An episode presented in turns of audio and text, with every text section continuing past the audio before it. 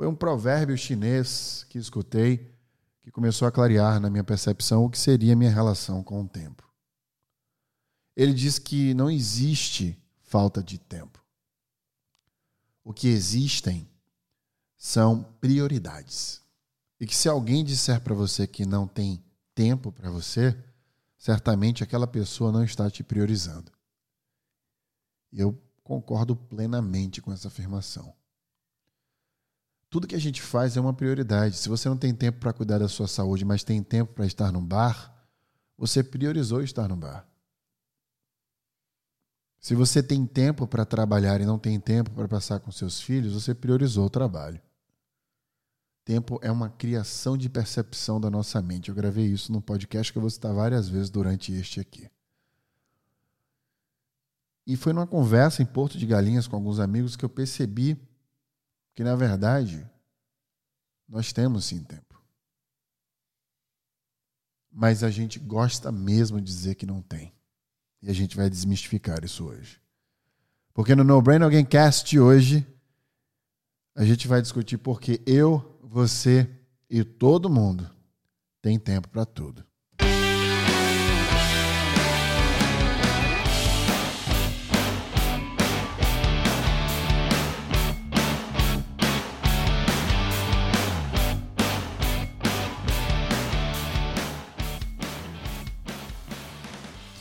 A necessidade de contar o tempo surgiu ainda na pré-história, né? A gente, de novo, entra naquela questão naturalista de que o sentido da vida é sobreviver e reproduzir.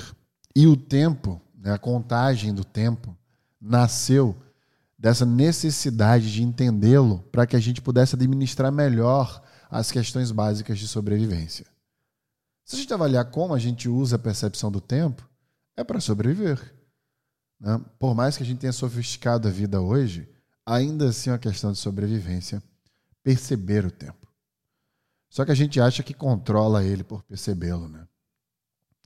E para a gente entender essa, essa nossa relação com o tempo, a gente precisa entender como surgiu essa contagem do tempo. E pelo que se tem registro, foi uma vareta fincada no chão que proporcionava né, um efeito de sombra sobre a vareta proveniente da posição do Sol. Então a gente começou a entender que dependendo da posição do Sol e onde estava a posição daquela sombra, existia esta percepção do momento pelo qual o dia estava.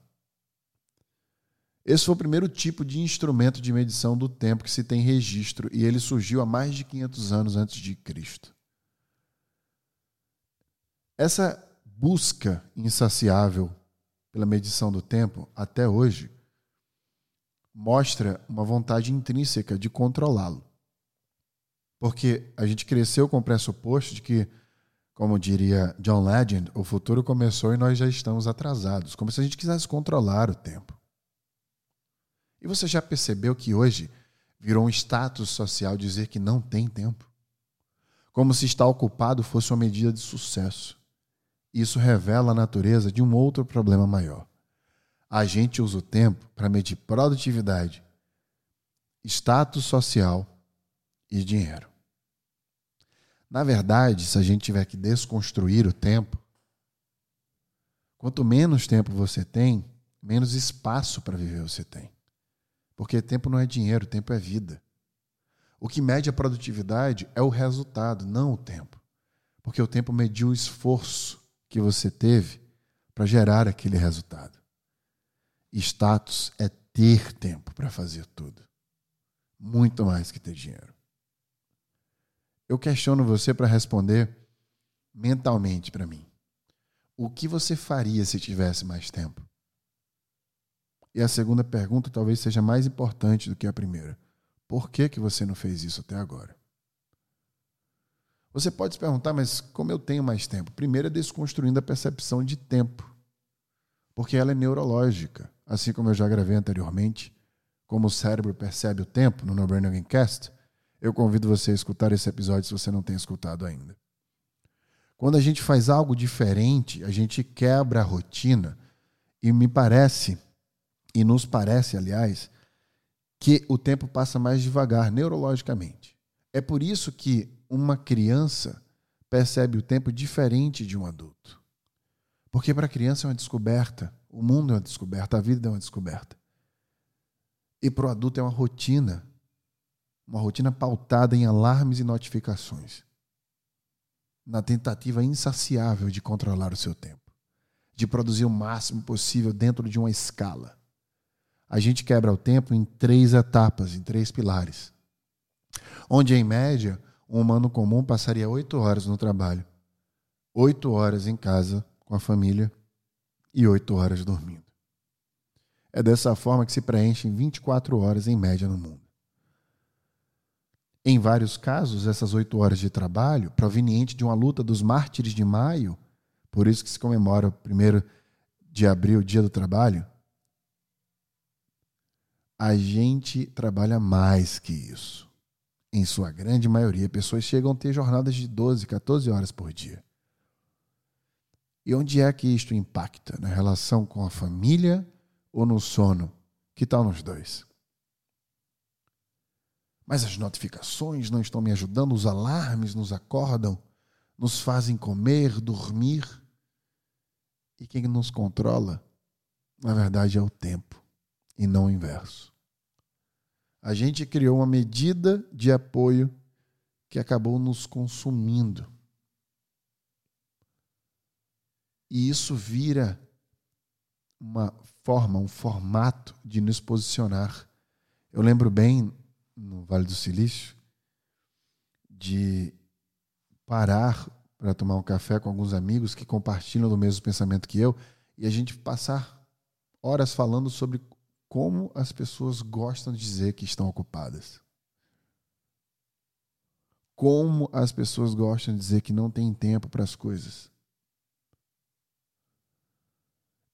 Eu cansei de conhecer pessoas que dizem que não tem tempo para ficar com os filhos e por isso que precisa de ajuda para tomar conta dos filhos, cuidar da casa, cozinhar. Eu já falei isso diversas vezes de pessoas que chegam em casa, os filhos estão dormindo, que saem de casa, eles ainda estão dormindo. E falam com um sorriso no rosto, como se priorizar o trabalho e falar aquilo para mim fosse um posicionamento profissional impecável, alibado.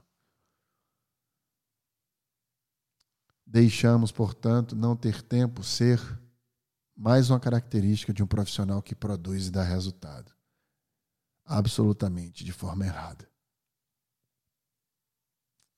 A resposta para isso é o desenvolvimento pessoal. Porque quando a gente se entende, a gente se permite planejar melhor o trabalho planejar melhor nossas relações sociais. Quando a gente sabe o que a gente quer, o que a gente gosta, o que a gente não quer, principalmente, a gente se posiciona melhor. Por isso que eu sempre falo que é necessário começar pelos nãos. Se você der não para algumas coisas na sua vida, você já está dando sim para outras, porque o não para algo é o sim para si mesmo.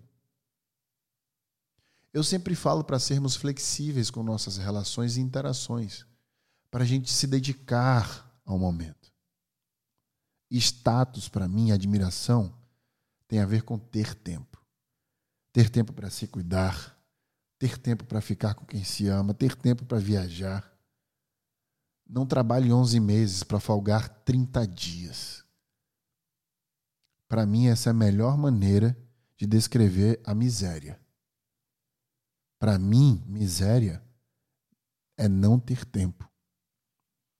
É achar que um bônus paga todo o trabalho que se tem em encaixar sua vida no que o seu emprego pede. A gente precisa desconstruir essa relação. Porque a melhor forma de controlar o tempo é entender que o tempo não é controlável, ele é influenciável. E essa percepção faz toda a diferença.